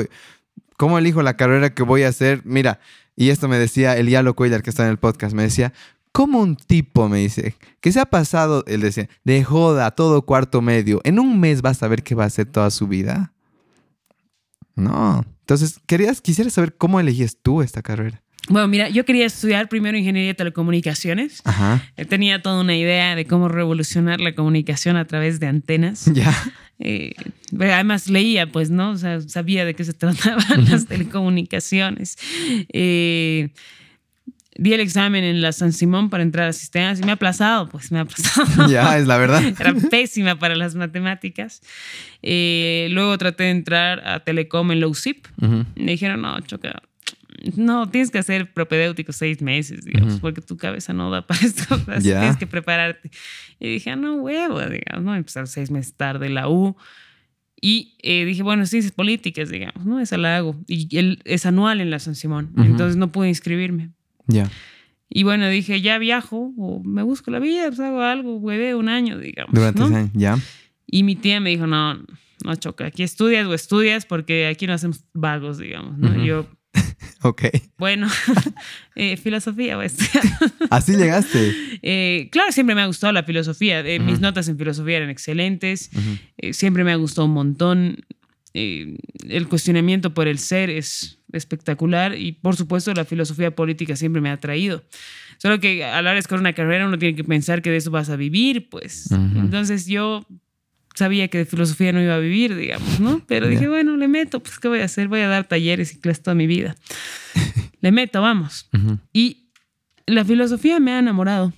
Eh, lo mismo que te digo, le he dicho opinión el otro, día en una entrevista. Me ha enamorado porque he entendido muchas cosas. Eh, Platón es uno de mis filósofos favoritos. Eh, tiene un libro que se llama El banquete del amor, que es muy lindo hay unas interpretaciones que dicen que, Platón trata de explicar a través de un juego de máscaras el amor. Em, la filosofía política francesa me gusta muchísimo también. Foucault me gusta mucho. Y, claro, me ha, enamorado la filosofía, porque además me ha, ayudado a aproximarme a, la literatura, a la poesía, al arte. Leyendo tanta filosofía me era mucho más fácil componer, por supuesto. Claro. Entonces he estado esos años de, estudio en la universidad, que han sido tres, porque además he adelantado la carrera como loca. Eh, han sido muy lindos, muy buenos. Eh, me ha gustado mucho estudiar. Después, claro, vienen las obligaciones con los años, ¿no? Y ahí he dicho, uy, ¿cómo le hago? Eh, hubiera podido hacer una vida de la filosofía, con la filosofía, pero ha aparecido la posibilidad de emprender y es la posibilidad que he tomado, ¿no? Súper, gracias. ¿Cuáles son los conceptos erróneos crees que hay sobre la filosofía? Creo que tendemos hoy en día a lanzar cualquier opinión. ¿Qué, ves eh, que el mundo cree que es sobre la filosofía y qué realmente es para ti? Eh, creo que algo erróneo eh, cuando uno habla de filosofía, cuando uno dice es mi filosofía de vida, eh, dicen y yo, no, entiendo a qué se refieren. o sea, ¿qué, ¿qué, quieres decir? Me da ganas de preguntarles, ¿no? entiendo que se refiere a que es su manera de entender la vida o que es lo que ellos, su tesis para hacer una vida, digamos. Exacto. Su prima máxima de vida, entiendo. me choca un poco. La, la filosofía en realidad no hay un concepto como tal, ¿no? Cuando uno e, etimológicamente, eh, la filosofía no es, es, la madre de todas las ciencias, diríamos, ¿no? Es eh, el amor. Filos es amor, Sofía, sabiduría. El amor a la sabiduría sería. Wow. Entonces, cuando uno habla de, filosofía, habla de la madre de todas las ciencias. ¿Por qué? Porque la filosofía tiende a cuestionarse todo. Eh, hay filosofía de todo, ¿no? Hay filosofía política, hay filosofía del lenguaje, hay hermenéutica, hay estética, hay 20 tipos de filosofía de la ciencia y la naturaleza, que es una materia que he odiado profundamente porque no le entendía nada. O sea, decir, ¿qué es esto? ¿Por qué? Eh, entonces, la filosofía tiene que ver con una concepción, ¿sí? Del mundo, pero a partir de preguntas muy, muy universales, pero también muy puntuales. Em, el filósofo se sale de la realidad, para hacer filosofía no se sale de la realidad y observa. Eh, que es lo contrario de lo que hace un sociólogo. Un sociólogo se mete al tejido social para analizar la sociedad. Entonces, la, filosofía como, como carrera, eh, como teoría, es súper compleja, es dura, es, es, un avance pesado. me decía mi profesor Benjamín Santiesteban, decía, el filósofo tiene que ser el más ocioso del mundo. O sea, tienes que tener demasiado tiempo para leer y releer y releer, no hacer nada más que leer y estudiar. Tiene razón, la filosofía se lee con método, la filosofía eh, tienes que leer un mismo libro 20 veces para de verdad desmenuzar el libro, entenderlo a cabalidad. Eh, lo que no quiere decir que no puedas hacer una filosofía mucho más light, digamos, ¿no? Puedes tenerla también, sobre todo en esta era digital. Y la filosofía, creo yo, debería ser algo obligatorio en las universidades y colegios. De hecho, creo que respondiendo al Yalo, respondiendo al Yalo, eh, un, tipo que está de joda todo su último año de cole, no puede pues decidir qué va a hacer el resto de su vida. Eh, pero creo que la academia, el Estado, tienen que darte posibilidades. Creo que todos los estudiantes deberían pasar un año después de salir del colegio bachilleres, un año como un college que, que se hace en Estados Unidos. Exacto. Eh, y que ahí debería ser obligatorio pasar matemáticas y filosofía. Porque con matemáticas y filosofía puedes coger lo que te dé la gana que, que, no se ofendan los médicos, pero en colegio ya sabes, biología, ya te han enseñado. Entonces, con matemáticas y filosofía, creo yo, que uno agarra herramientas necesarias como para decir, ok, eh, voy a estudiar derecho, voy a estudiar comunicación, voy a ser chef, voy a hacer lo que sea, porque tienes un conocimiento básico de cómo hacer las cosas. O sea, yo hubiera amado que me enseñen a manejar el Excel en colegio, por ejemplo, ¿no? O sea, a dominar el ¿Qué herramienta? O sea, obvio, para cualquiera. O sea, yo ahora tengo la empresa, yo estudio filosofía, o sea, cero de manejo empresarial, me ha tocado aprender en el día a día. Qué loco. Eh, o sea, no tienes herramientas, esa es la verdad. No tienes. No tienes. Entonces, creo que hay que irlas desarrollando desde mucho más abajo, ¿no? Y que nuestro sistema educativo, por supuesto, tiene que cambiar. Mm. Aprovecho que mencionas esta parte emprendedora tuya, Andes Business Solutions, ¿correcto? No me he equivocado. ¿Dónde nace, dónde está esta chica que está en este lado? Se va al lado del emprendimiento, que no es tan común, creo, pero eh, de cómo, ¿qué te enseñó este proyecto? ¿Hay alguien que te impulsa? ¿Cómo nace toda esta idea? ¿Y qué están em, haciendo ahorita? Somos cuatro socios. ¿Ya? Un hombre, tres mujeres. Em, es una empresa que hace desarrollo de negocios y atención al cliente para empresas en el área inmobiliaria. la tenemos dos años, un poco más. Nos va muy bien. Eh, tenemos más de 40 personas trabajando con nosotros. ¡Wow! Eh, hemos crecido, sí. ¡Felicidades! Eh, creo que una de mis socias, Kelly, es la que es el corazón de la empresa, es la que le da vida a la empresa, la que la maneja más. yo claro, me encanta lo que hago, me gusta mucho trabajar, he aprendido muchísimas cosas.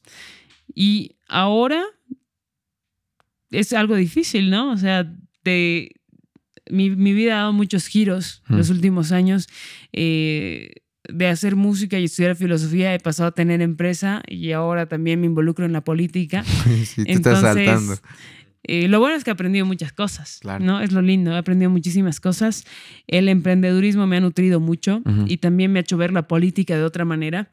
Hay conceptos comunes que uno saca de, este mundo del emprendedurismo que puedes casar con la filosofía y construir una nueva manera de gobernar. Eh, conceptos como el del gobierno abierto, son importantes porque además se casa con la innovación. La innovación en política debe ser algo obligatorio. O sea, y la brecha generacional que existió en Bolivia no nos ha dejado innovar en la política.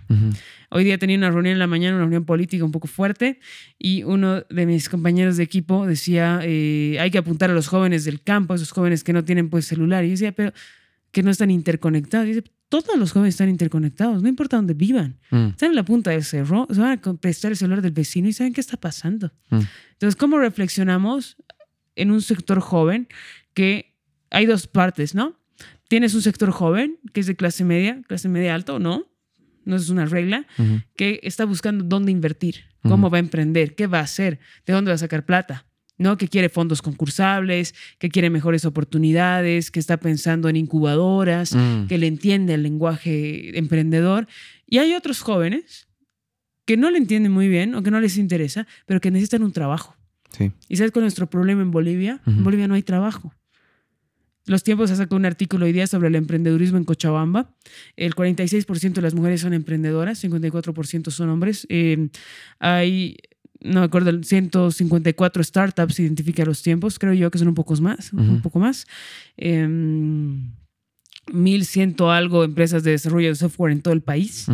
En Cochabamba, el dato que tengo es que son 271 empresas de software, de desarrollo de software.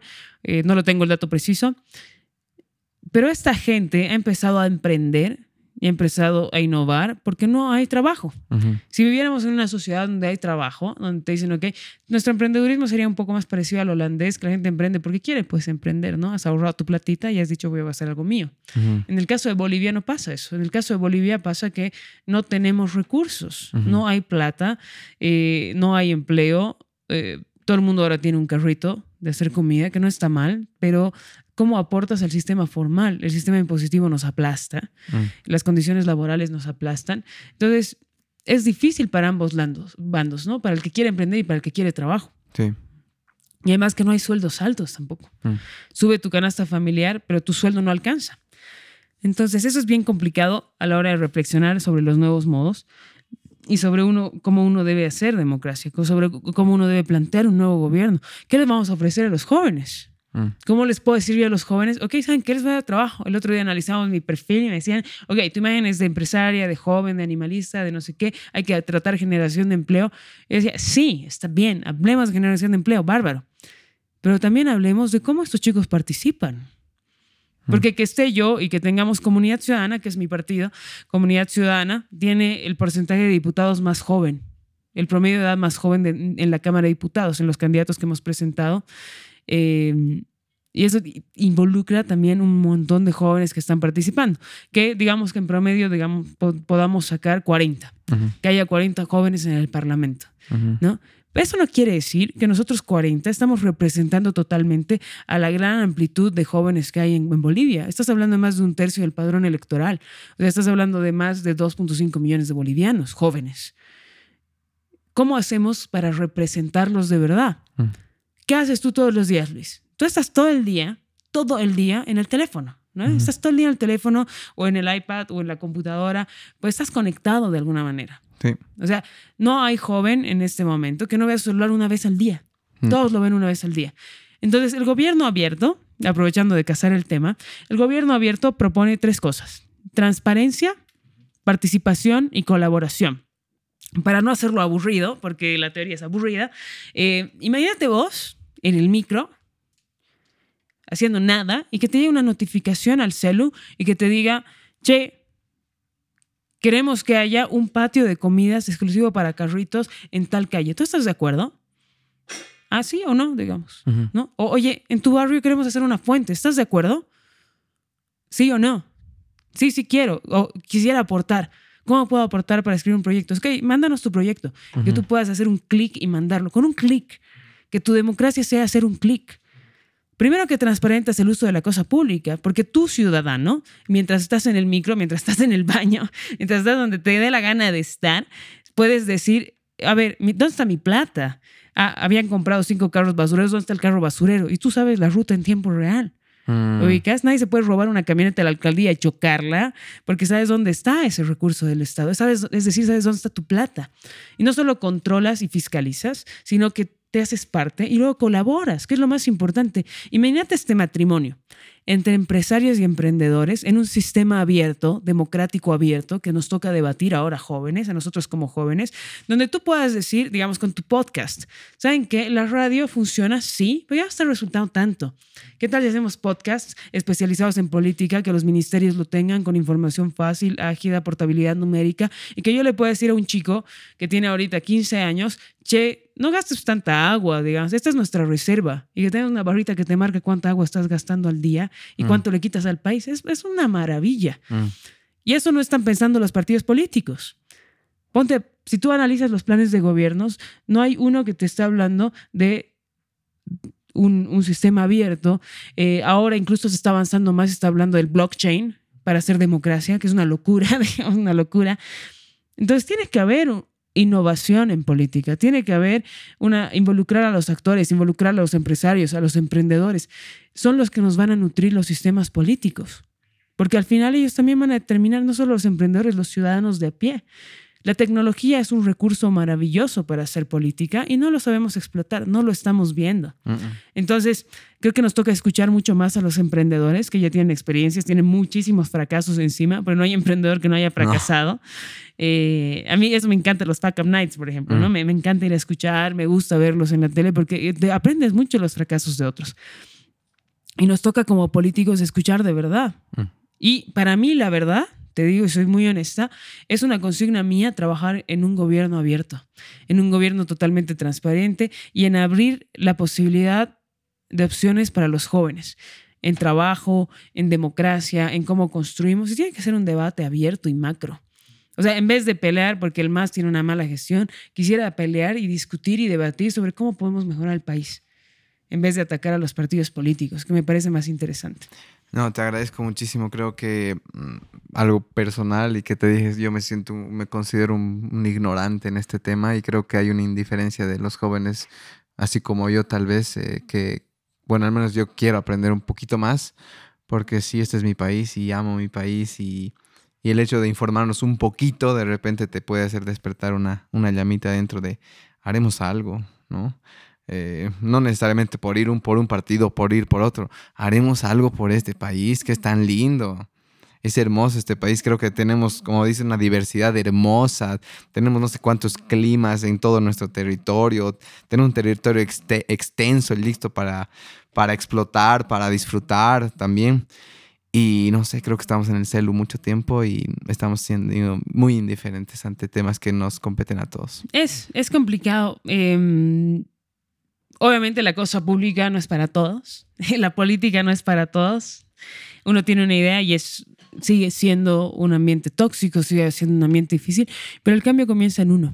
Mm. ¿no? El cambio comienza en uno y como tú dices, eh, no es necesario que te leas 80 libros de ciencia política, solo es necesario que sepas qué pasa en tu barrio mm. o sea, y que digas qué quieres cambiar, ubicas. O sea, ¿Qué quieres cambiar? ¿Qué, ¿Qué, te molesta cuando sales? Yo salgo a pasear con mis perritas y me molesta que mi vecino estúpido bote sus pacáis podridos en el, en el árbol. No entiendo por qué los bota. Yo digo, ¿por qué bota sus pacáis? Entonces, una época los levantaba y los dejaba en su puerta. Decía, que deje de botar. No deja de botar, nunca funcionó. No funcionó. No, no funciona con el vecino, no, nunca los va a dejar de botar.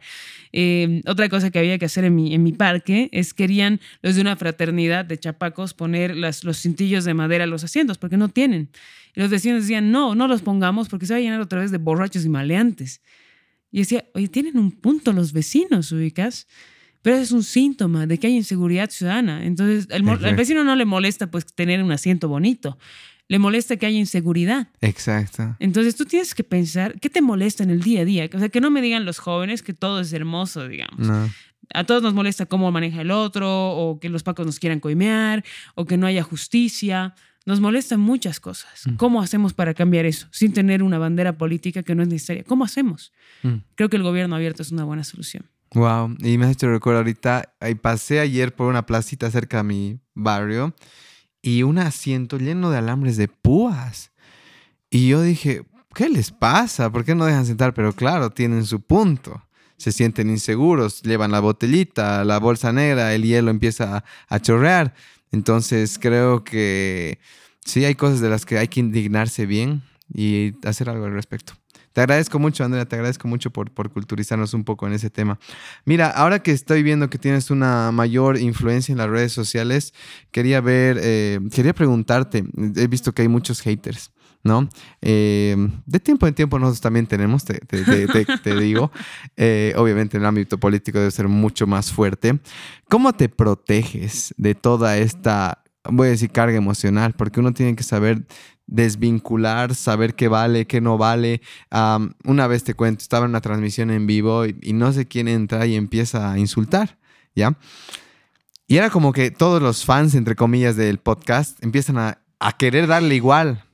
Y yo digo, no, no, no, no, no, no, no estamos entendiendo esto. No se trata de que si tú me lanzas basura, yo te voy a lanzar basura esta persona debe estar pasando algo. Claro, nosotros también trabajamos mucho en bienestar, emociones y demás. De hecho, esta persona está teniendo seguramente algo de su represión, ira y, está tratando de descargarse. Y no hay por qué lanzarle más odio porque no nos sirve de nada. Y todos así, pucha, me escribían por el privado, pucha, Luis, ¿cómo has manejado así la situación y demás? Y de verdad creo en esta frase que eh, la oscuridad no puede sacar a la oscuridad, solo la luz puede hacer eso. El odio no puede sacarlo con odio, solo el amor puede hacer eso. ¿Cuál es tu perspectiva para protegerte y manejar toda esta carga emocional? Que creo que es importante, por ejemplo, para mí, que tengas un terapeuta, para mí es creo que clave en esta época, ¿no? Porque emocionalmente, hasta un nivel inconsciente, vas a recibir. Y si no está bien canalizado, puede... Claro, no, de hecho, mira, creo que eh, más que a mí, a una persona que mucho le llega y, me da pena, eh, a mi familia le llega mucho. Por supuesto, si usted es vulnerable, pues cómo no. ¿Cómo no? Eh, en mi caso, yo ni leo. O sea, la verdad, no leo. Sé y me entero porque muchos amigos me mandan. Mira, que le vamos a sacar, como a ti, ¿no? Le vamos a sacar la mugre. Y yo digo, no, ni, respondan.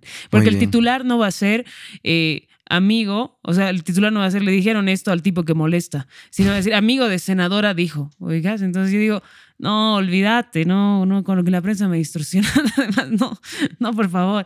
eh, tengo que volver a hacer terapia. Yo, he hecho terapia mucho tiempo. Me gusta ir a hacer terapia. Me alegra, me alegra. Eh, Necesitamos más gente en la política que haga terapia. Es que además te, libera una mm. hora de, ti, contigo, hablando, eh, conociéndote, reflexionando sobre tus cosas. Es importante para Totalmente. Como el pan de cada día debería ser la terapia. Sí, totalmente. O sea, yo creo que todas las personas, los psicólogos deberían ser millonarios. Deberían. Mm, deberían.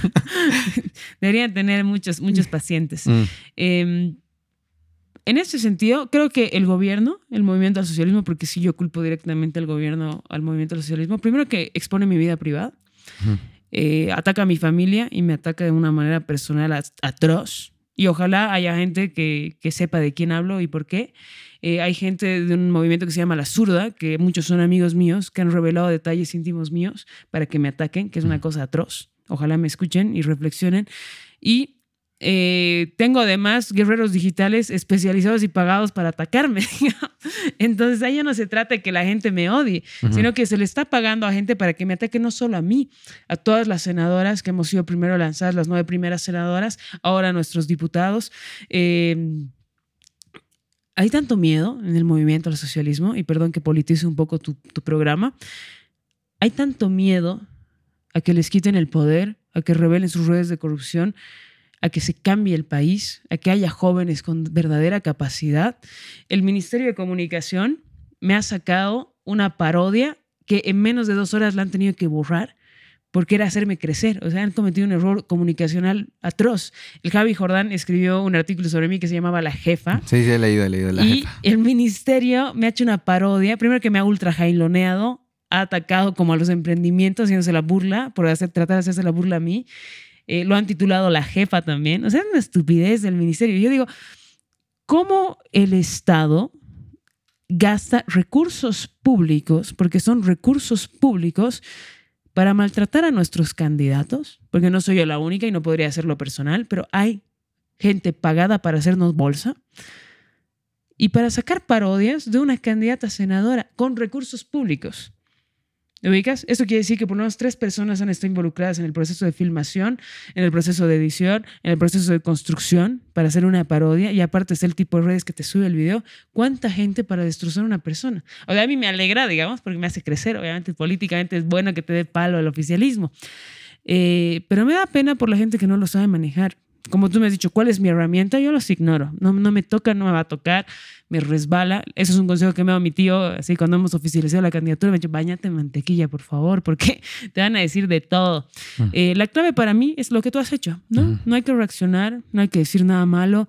Eh, obviamente siempre va a haber catarsis y espacios donde uno pueda desahogarse, que es bueno decirlo. Es bueno eh, decirlo. yo lo converso con mis amigos, ¿no? Si algo me molesta mucho, digo, pucha, esto ya está llegando al límite. Si han visto las noticias, tengo un grupo de disidentes del partido que, que, piden mi expulsión. Es gente que yo en mi vida he visto. Nunca los he visto, salvo a dos. y, y, digo, o sea, ¿qué están haciendo? ¿Por qué? ¿Por qué invierten su tiempo en hacer estas cosas? No consigues nada. No consigues nada. Y no es el tipo de país que yo quiero construir. Te soy 100% honesta. No porque se trate de mí cuando veo que se ataca a otra persona, digo, ¿este es el país que quieres construir? Con tanto lío, con tanto champaguerra, por, por una pugna, ¿de, ¿de, qué? ¿Qué te estás peleando? Digamos? Mm. Es tan absurdo. Eh, no está bueno atacar al otro, bajo ninguna circunstancia. Y ganas de responder no me faltan. Es más, o sea, quisiera así como, hijos de puta. eh, claro, quisiera, pero es algo que no voy a hacer. Evito que me afecte. Y eh, sobre todo me da más pena por mi familia por mi familia y la gente que es cercana a mí.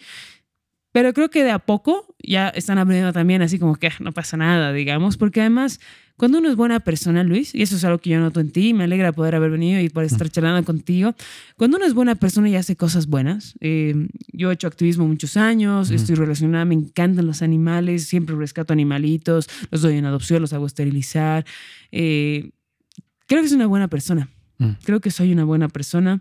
Eh, aporto a mi comunidad, aporto a mi sociedad. Y creo que cuando uno es buena persona, las cosas buenas vienen. Y uno se nutre de cosas buenas.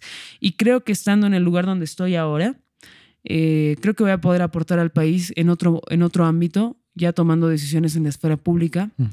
Em, y eso es importante, ¿sabes? Que haya buenas personas ahí arriba. No, no es que me eche flores, pero creo que el equipo que hemos conformado en nuestra bancada está lleno de buenas personas, de personas íntegras, de personas con valores, de personas que quieren construir en equipo. Y eso es lo que nos ha faltado muchos años. Mm. No podemos jugar a la figurita en política, se tiene que jugar al equipo. Y creo que este equipo que tenemos, o sea, lo bueno es que estamos conscientes de que nos sacan la mugre a todos, ¿no? Entonces ahí como que lo conversamos, nos reímos mm. eh, y sabemos que el desafío es muy grande y quiero aprovechar tu podcast para invitar a los jóvenes a, que se enteren. O sea, entérense, yo estoy disponible para dar mil charlas a los grupos que quieran, lo vamos a hacer. Eh, queremos que se enteren de la vida pública, de la vida política, de cómo se puede cambiar el país. Olvídense de la bandera. Nosotros no queremos militantes. Yo no quiero mm, militantes. No. quiero que gente que vaya ahí a ponerse a polera con 20 pines, que no está mal, pero no es lo que yo quiero. Mm. Lo que yo quiero es gente crítica, analítica, que me diga, ¿sabes qué, Andrea? Esto pueden cambiar. ¿Sabes qué? Mm. Aquí deberíamos aportar. ¿Sabes qué? Necesitamos más de esto para poder construir juntos. Porque si no construyes, son otra vez 50, 100 tipos decidiendo el futuro del país y eso no tiene sentido. Sí, gracias. Sí, yo la verdad es que mm, me gustaría pensar que Bolivia, en realidad tenemos el potencial de ser como esos países que escuchas su educación hermosa en Finlandia y en esos lugares que digo, pero ¿qué, por qué nosotros no? Tenemos tanto talento en Bolivia, la gente es tan, tenemos esa diversidad, voy a reiterar, que nos ayuda tanto y no la aprovechamos como podríamos.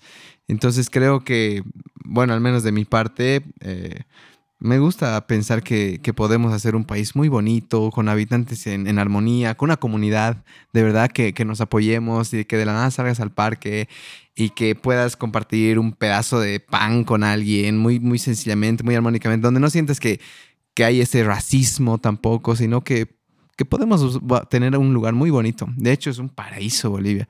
Las veces que he salido yo al exterior, gracias a, gracias a Dios, he podido viajar, digamos, y siempre he dicho Pucha, Bolivia es hermosa, ¿no? Yo no sé, vas a comer a otro lado, perdón al mundo, pero en Bolivia tenemos la comida más deliciosa, ¿no? Muy orgánica aparte, tenemos a los productores aquícito. Entonces creo que podemos aprovechar todas esas cosas y te agradezco por, por haber venido. Tengo unas últimas preguntas. Ah, ¿Tienes alguna, algún ritual matutino, algo que hagas cada día, algo que te ayude a conectar con, voy a decir, esa energía tal vez, o te ponga en listo, hoy empezamos el día, porque yo sé que ahorita estás súper con una intensidad en, en, el tiempo bastante alta. ¿Hay algo que te ayuda? Eh, me tomo un buen expreso cada mañana y saco a pasear a mis perritas para estar en el parque, un poco conectarme con la naturaleza, pasear con ellas, eh, darles tiempo también, claro. Eh, salen tres veces al día, a veces no las puedo sacar yo. Pero creo que eso es importante, ¿no? O sea, despertarte. Eh, estoy evitando ver el teléfono a primera hora. O sea, prefiero tomarme mi café, saco a las perritas y luego recién así como que, ok, empecemos. Entonces, el rato que agarro el teléfono para mí es que ya, ya, viene la tormenta. Metámosle. es verdad eso. Te entiendo. ¿Hay algún libro, video, película que, que, te haya servido mucho en tu caminar? No necesariamente en el ámbito político o de tu carrera, sino hay algún libro que digas, sí, este libro me ha, me ha hecho bien. Eh, muchos. ¿Muchos? Eh, me gusta mucho el banquete de Platón, que habla del amor. Em, ya en, política, hablando de política, em, Multitud de Jardinegri me gusta mucho. Em, a nivel de poesía, Cortázar, como, como autor. Como autor es espectacular, me gusta mucho. Eh, creo que el más de poesía, su Rayuela, me ha encantado. ¿Qué más? Benedetti me encanta. ¿Para qué, digamos? ¿Para qué les digo? Si ya lo, leen, lo conocen. a nivel de crecimiento, a ver qué libro puede ser. A, nivel de crecimiento personal, hay un libro que se llama Inteligencia Emocional, no me acuerdo. exactamente. Lo hemos leído en el club. Eh, Hermoso. Eso te ayuda mucho, sí, te mm. ayuda. Yo no soy de libros de autoayuda, pero creo que este libro es de verdad eh, te ayuda a encontrar un centro, digamos, mm. ¿no? A balancear. Sabes que tengo una opinión que voy a aprovechar que has mencionado estos libros de autoayuda. Mm, el otro día vi una publicación y vi que un, un, amigo nuestro en realidad se hizo la burla de uno de los libros que leímos ya, de, de libros de autoayuda. Y me daba ganas de decirle, tú no sabes que este libro de autoayuda que tú estás despreciando acá, no sabes cuánto bien le ha hecho una mujer que está en el club que ha tenido una vida tan difícil estos últimos tiempos, estos últimos meses y año, y tú te estás haciendo la burla de lo que le está rescatando. Entonces, antes de decir o ser severo con algo, pensa bien, porque lo que para ti puede ser una burla, para otra persona puede ser el principio de una rehabilitación, de hacer mejor al mundo, de hacer mejor a su familia y demás. Entonces creo que es súper importante, está súper bien que no nos guste ciertos géneros, porque obviamente tenemos, somos eh, personas de diferentes orientaciones y demás. Pero el rato que tú te estás burlando de algo, te estás burlando también de algo mucho más profundo que ni sabes. Entonces me daba ganas de decirle, de hecho le voy a escribir, obviamente con mucha diplomacia, pero que hay que ser muy cuidadosos con lo que nos burlamos. Eh, cuando tú te burlas puedes lastimar mucho a alguien y no sabes lo bien. Yo te juro, hemos llorado el otro día en el club de lectura, todos, al ver a esta chica, esta mujer valientísima, con este libro de autoayuda, voy a decir, que de repente encuentra sentido a su vida después de un dolor tremendo. Es que es importante. Lo, lo que tú dices, la, criticar por criticar no es bueno. Obviamente, cuando uno está en círculos académicos más grandes, que tú leas Paulo Coelho es así un pecado, digamos, ¿no? O sea, mm. pero hay libros de Paulo Coelho que a la gente le gustan. Mm. Y, los gustos eh, es parte de lo democrático, creo, de vivir en armonía, como tú dices. Cada quien puede tener gustos y formas y modos que mm. son respetables siempre y cuando no invadas el espacio del otro o no toleres algo malo. Exacto. Entonces ahí todo bien, digamos, no hay por qué molestar al otro. Gracias, sí, no, súper. De hecho, tenía gente muy, muy capa muy intelectual en el club, que de repente, Luis, no me hagas leer esto, por favor, autoayuda y no sé qué, dale una oportunidad, de abrirte, porque cuando tú te abres, recibes. No sabes, como dicen, sabes que de odio Luis, pero de verdad esto, esto me ayuda, porque aquí encontré una manera mucho más directa a lo que no estaba viendo. Y yo te puedo asegurar, si a alguien que no le gusta autoayuda, me gustaría charlar, no en plan de, de, de, de descubrirla, desvestirla, sino de ver que tiene tal vez algún dolorcito ahí. No, Y que no está queriendo ver, no está queriendo ver. Es súper interesante eso. en base a toda tu experiencia, si tuvieras que dar un mensaje breve, tomen más agua, cuiden sus dientes, coman más verduras o algo muy personal tuyo, ¿qué les dirías a las personas antes de irnos? Em, les diría que se animen, que se animen a lanzarse, que busquen el éxito, em, que sean equilibrados. Creo que es algo que me cuesta a mí también y que sepamos comunicarnos mejor, que es algo en lo que yo también voy a trabajar más. Gracias, Andrea. Súper. Chau. Gracias a ti. Chao, chao. Muchísimas gracias por haber escuchado Equilibrium Podcast. Hoy en día hay tantas opciones para entretenerse que elijan escucharnos es muy valioso. Si quieren ver las notas del episodio con las mejores frases, hábitos y recursos, pueden visitar nuestra página de Facebook Equilibrium Podcast. Antes de que se vayan, les sugerimos que se inscriban al podcast en su plataforma preferida. Estamos en Spotify, Apple Podcast y Google Podcast. Así podrán ser notificados cuando un episodio nuevo sea lanzado. Tenemos muchas descargas en el exterior y hemos creado una cuenta Patreon donde recibimos donaciones voluntarias si es que sienten que el podcast los ha ayudado de alguna manera. El podcast tiene muchos gastos operativos y estos aportes nos ayudan a tener recursos para algunas inversiones que nos permitan mejorar la calidad del proyecto y a veces tomarnos un café con el equipo. En Patreon estamos también como Equilibrium Podcast. Si han disfrutado este episodio, también, yo sé que estamos pidiendo muchas cosas, pero también agradeceríamos mucho que lo compartan en sus redes sociales y o le digan a un amigo que escuche. Nuestra misión es llegar a la mayor cantidad de gente posible que se pueda entretener y enriquecer al mismo tiempo. Nuevamente gracias y hasta el siguiente episodio. Chau.